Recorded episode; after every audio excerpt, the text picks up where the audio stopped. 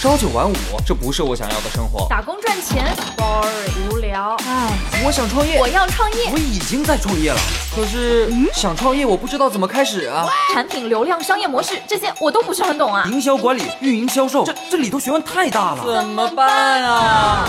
想创业不懂项目挑选，想经商不知商业技巧。乐客独角兽创业导师崔磊，商业小纸条苏南为您一一解答，一一解答。欢迎进入今天的创业找崔磊。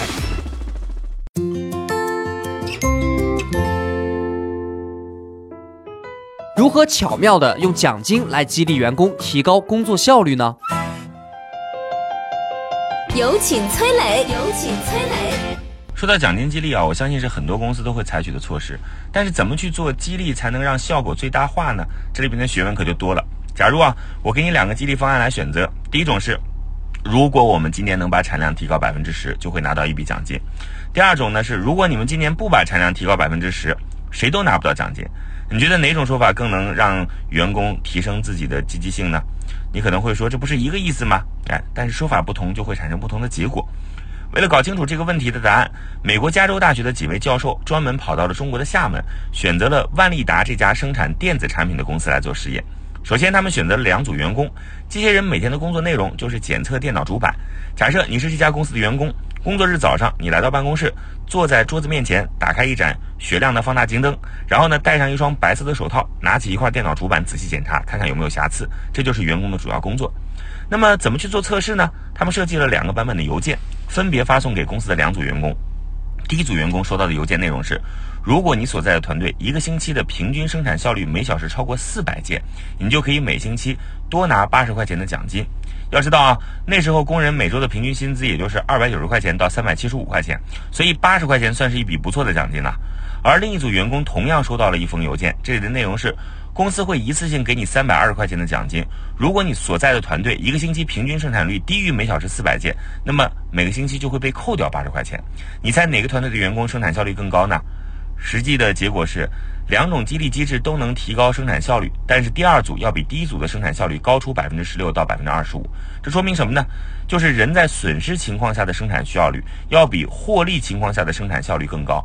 虽然两种激励方法看似一样，但是改一下说法。结果是截然不同的。你可能会说啊，这种激励机制带来的效率提高是长期性的吗？随着时间流逝，效率会不会慢慢下降呢？工人们会不会不再对损失情况下的激励做出反应了呢？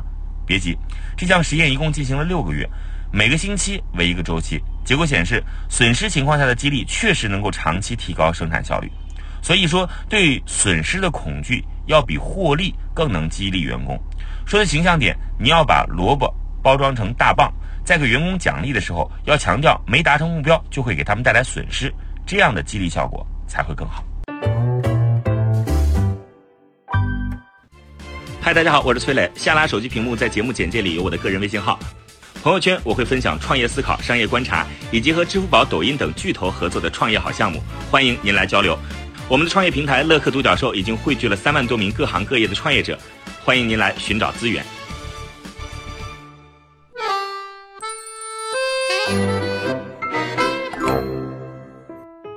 为什么免费公厕却能年赚两亿多？德国的公厕大王是如何炼成的？他是怎么把公共厕所做成赚钱的生意？有请崔磊，有请崔磊。怎么把免费的公共厕所做成赚钱的生意呢？哎，德国有一家企业啊，靠经营免费的公厕，年赚两个多亿。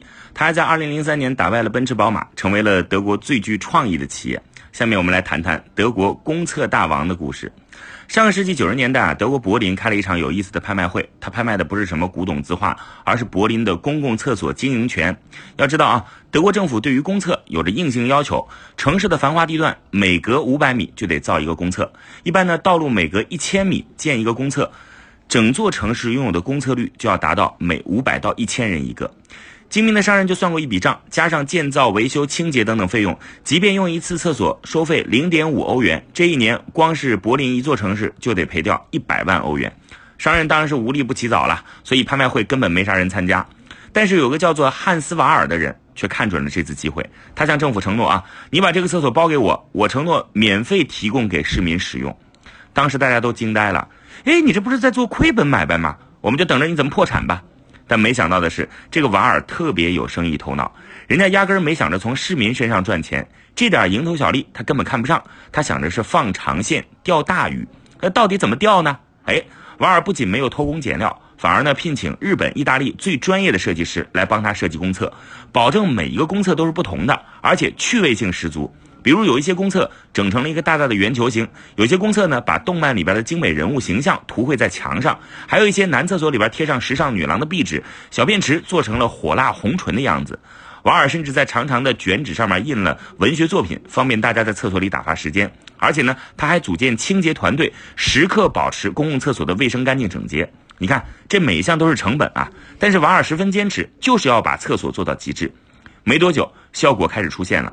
瓦尔设计的公共厕所受到了广大市民的欢迎，人流量越来越多，甚至很多人过来就是为了参观，不是为了上厕所。再加上德国媒体的报道，他的厕所瞬间成了网红厕所。有些国外游客是慕名而来，都要进去体验一下，看看德国的创意公厕到底长什么样。这时候，瓦尔赚钱的机会就来了。既然有这么多人关注，那就有这么多的人流量了，那我完全可以依靠墙体的广告来赚钱。而且呢，它墙体广告位比一般的广告商还便宜，所以有些品牌商就想尝试一下，没想到效果非常不错，这就进一步带来了口碑传播。租用公厕广告位的品牌商越来越多，以至于有一些厕所还没建好，就已经早早被预定下来了。就连什么香奈儿、苹果、三星这些国际大牌都愿意在他的厕所上面打广告。瓦尔赚的是盆满钵满，而且他的厕所不仅仅靠广告赚钱，还和很多公司合伙。比如说啊，在厕所里装上公共电话，向通信运营商收取一定的提成；和商场周边的餐饮企业合作，市民去他那儿上厕所就送一张优惠券。等到厕所上完了之后，拿着优惠券去餐厅消费，瓦尔的公司就拿到返利。就靠这种经营策略，瓦尔把免费的公共厕所做成了一门大生意，每年的纯利润两个多亿。总结一下啊，瓦尔的公共厕所，它不靠向市民收费来赚钱，而是靠着创意和极致的体验设计吸引大家的注意力。要知道啊。注意力就是金钱，这时候他就可以通过广告模式来赚钱。经营厕所只是他获取客流量的手段而已，背后的广告费、合作佣金才是他的赚钱手段。这就是互联网行业经常说的“羊毛出在猪身上，由狗来买单”的盈利模式。你看，思维一变，商机一片。我曾经呢跟很多创业者沟通过，发现创业者最大的痛点就是缺少资源、缺少链接。于是呢，我们创立了创业者社群“乐客独角兽”，现在啊已经有三万多人了。有人在这找到了创业机会，找到了客户、渠道商、投资人。下拉手机屏幕，在节目简介里边有我的个人微信号，我在社群等你。